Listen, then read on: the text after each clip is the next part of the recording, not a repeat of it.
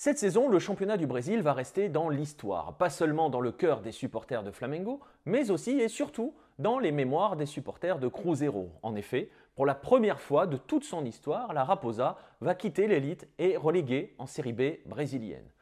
Cruzeiro va donc rejoindre le club de ces grands qui ont été relégués une fois dans leur vie et qui voient dans les tribunes de leurs rivaux errer les fantômes de la baie, ces fameux symboles d'une relégation.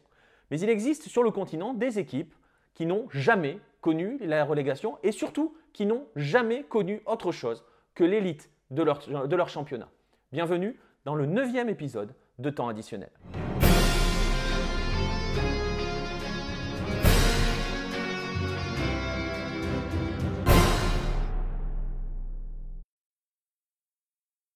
Avant toute chose, une précision. On va s'intéresser aujourd'hui pas seulement aux équipes qui n'ont jamais été reléguées de leur première division, mais surtout aux équipes qui n'ont connu rien d'autre que l'élite. On va donc exclure celles qui sont arrivées en première division et qui n'en sont plus redescendues depuis au cours de leur histoire. On peut citer dans les exemples récents le vainqueur de la Copa Sudamericana, Independiente de Valle en Équateur, qui est arrivé en 2010 et qui n'a plus quitté l'élite depuis, ou en Argentine, Defensa y Justicia, qui a monté quatre divisions successivement sans jamais être relégué et qui est aujourd'hui en première division argentine. On va donc s'intéresser uniquement à ceux qui n'ont connu dans leur vie, dans toute leur histoire, qu'une première division. Et on va débuter tout au nord, au Venezuela, où le football, le championnat national, la première division, a été créé en 1921 et est devenu professionnel en 1957. Alors autant le dire tout de suite, il n'existe aucun club qui a connu tous les championnats, qui a disputé toutes les saisons, ne serait-ce que les saisons professionnelles. D'ailleurs, la première, la seule équipe qui subsiste de cette première édition de 1957, c'est l'Universidad Central de Venezuela, l'UCV, qui évolue aujourd'hui en deuxième division.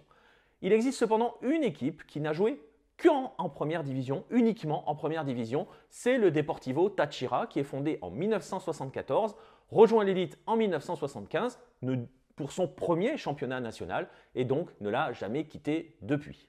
Chez le voisin colombien, on va trouver bien plus d'exemples. Le championnat professionnel arrive en 1948 et donc parmi ses membres fondateurs, on trouve des équipes qui n'ont connu que l'élite. Certaines ont disputé toutes les saisons, c'est le cas de Santa Fe, le premier champion, c'est le cas de l'Atlético Nacional, le plus titré, et c'est aussi le cas de Millonarios, le symbole de la première époque dorée du football colombien, El Dorado, une histoire que l'on vous raconte dans le numéro 9 du Lucarne Opposé magazine.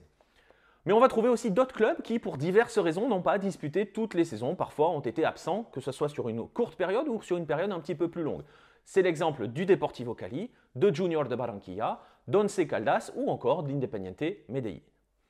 En Équateur, il n'existe qu'une seule équipe qui n'a disputé que des premières divisions, une seule, qui n'a pas disputé tous les championnats parce qu'elle était absente en 1964 parce que les clubs de la ville de Guayaquil avaient décidé de ne pas venir, alors qu'elle était championne en titre à ce moment-là. Cette équipe, ce sont les Toreros de Barcelona. Ils sont les seuls et les uniques à n'avoir disputé que des premières divisions dans le pays.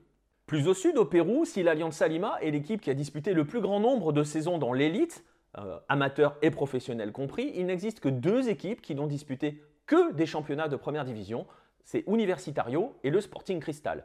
Universitario est fondé en 1924 et il dispute son tout premier championnat national en 1928 et ne va bien sûr donc jamais en sortir, toujours en première division. De son côté, le Sporting Cristal débute en 1956, quelques mois après sa fondation.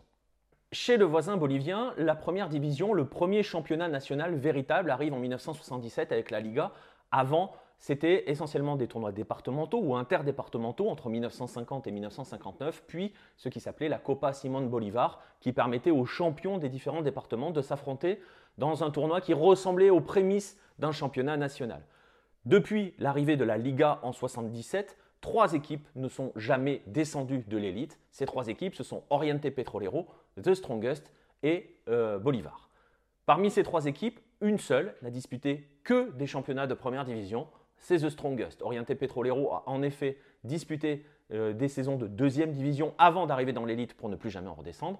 Quant à Bolivar, et c'est le grand objet du débat, c'est aussi l'objet d'une petite guerre avec l'ennemi de The Strongest, Bolivar avait été relégué en deuxième division de la Copa Simón Bolivar, de son tournoi local, et donc avait disparu de la Copa Simón Bolivar en 1964.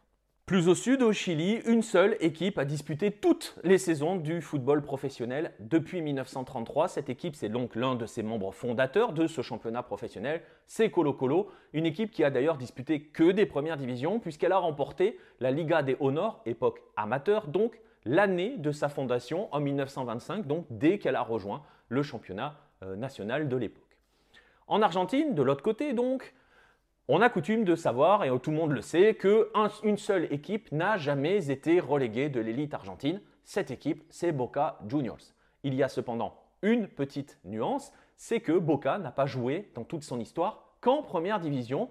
Il faut en effet rappeler que le club est arrivé, a été promu en première division en 1912 après avoir donc évolué ses premières années en deuxième division. Il y a donc, si l'on considère uniquement les paramètres de départ, à savoir n'avoir joué qu'en première division, aucun club argentin qui a connu un tel sort dans toute l'histoire du football local. Au Brésil, chez le grand rival, on le sait, depuis la relégation de Cruzeiro, il ne reste que trois équipes qui ont disputé que des premières divisions, que ce soit avant avec la Taça Brasil, même si c'était très particulier, la Taça Brasil qui était plus, comme son nom l'indique, une formule de coupe puisqu'elle opposait les vainqueurs des différents championnats d'État, ou même après euh, le tournoi Roberto Gomez Pedrosa qui ressemble un petit peu plus à un championnat, il n'y a que trois équipes qui ne sont jamais descendues qui n'ont jamais connu autre chose que la première division. Ces trois équipes, ce sont le champion en titre, Flamengo, son dauphin, Santos et Sao Paulo. Reste enfin les doyens, les doyens, on va les trouver au Paraguay et en Uruguay, bien évidemment. Chez les Guarani, deux équipes seulement ont connu uniquement l'élite du championnat local dès le tournoi amateur, donc dès 1906. Ces deux équipes, ce sont Olympia, fondée par le père du football paraguayen William Patz, et son descendant direct, Guarani, fondé par des joueurs qui étaient entrés en révolte contre les dirigeants d'Olympia l'année suivante. Ces deux équipes ont donc toujours été en première division, toujours ou presque, parce que Guarani a dû déclarer forfait en 1912 euh, pour, à cause d'une épidémie. Mais le, fait est que l'un et l'autre n'ont connu que la première division. Les supporters du Cerro Porteño se rappelleront que le Cerro est arrivé en première division après avoir gagné un tournoi pour la promotion et donc est arrivé d'une division inférieure et n'a donc pas connu que l'élite.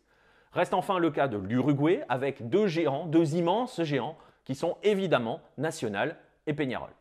National est fondé en 1899, mais ne va rejoindre le championnat national que lors de la deuxième édition de celui-ci, c'est-à-dire en 1901, car lors de la fondation, les membres fondateurs du championnat, du premier championnat national uruguayen, avaient exclu un club qui avait été fondé par des criolos, à savoir un club dans lequel il n'y avait aucune euh, ingérence, façon de parler, étrangère, aucune influence directe ou indirecte étrangère. Peñarol est donc le doyen, il arrive l'année précédente, en 1900, il s'appelle à l'époque CURCC. Alors je vois tout de suite, si vous êtes des amateurs et des spécialistes de football uruguayen, le débat qui arrive entre la continuité Peñarol, euh, CURCC, euh, les histoires de des canatos, de doyens avec le national.